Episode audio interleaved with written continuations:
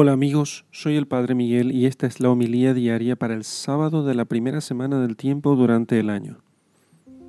Lectura del Santo Evangelio según San Marcos, capítulo 2, versículos 13 al 17. Salió Jesús de nuevo por la orilla del mar, toda la gente acudía a él y él les enseñaba.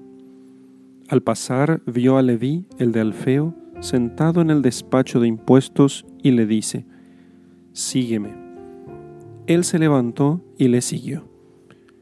Y sucedió que estaba él a la mesa en casa de Leví, muchos publicanos y pecadores estaban a la mesa con Jesús y sus discípulos, pues eran muchos los que le seguían. Al ver los escribas de los fariseos que comían con los pecadores y publicanos, decían a los discípulos, ¿Qué es esto? ¿Es que come con los publicanos y pecadores? Al oír esto Jesús les dice, No necesitan médico los que están fuertes, sino los que están mal. No he venido a llamar a justos, sino a pecadores. Palabra del Señor. Gloria a ti, Señor Jesús. Los fariseos, que enseñaban la ley, pretendían ellos que al mostrarse tan rígidos con los pecadores, ellos entonces así se convertirían, si es que les, les, importaba de algún modo la conversión de los demás y no solamente mostrarse ellos mismos puros. Por eso el Señor dice que no ha venido Él, no está predicando para los justos, para que se les junten, se le junten aquellos que se sintieran o se vieran justos a sí mismos, sino que ha venido más bien a llamar a los pecadores que necesitan arrepentimiento que, y que se arrepienten de sus pecados.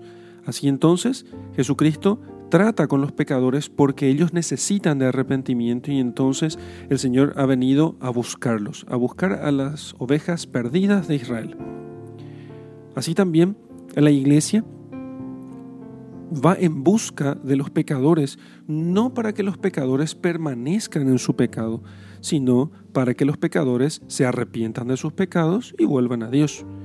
Dios no quiere que el pecador perezca y muera, sino que se arrepienta y viva. Eso es lo que nos dice las Sagradas Escrituras.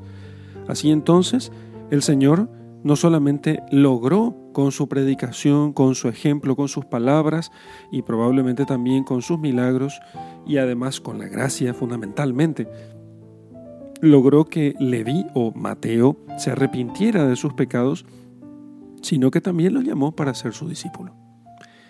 Queridos amigos, Jesús ha venido a nuestras vidas para que nos arrepintamos de nuestros pecados y volvamos a Él.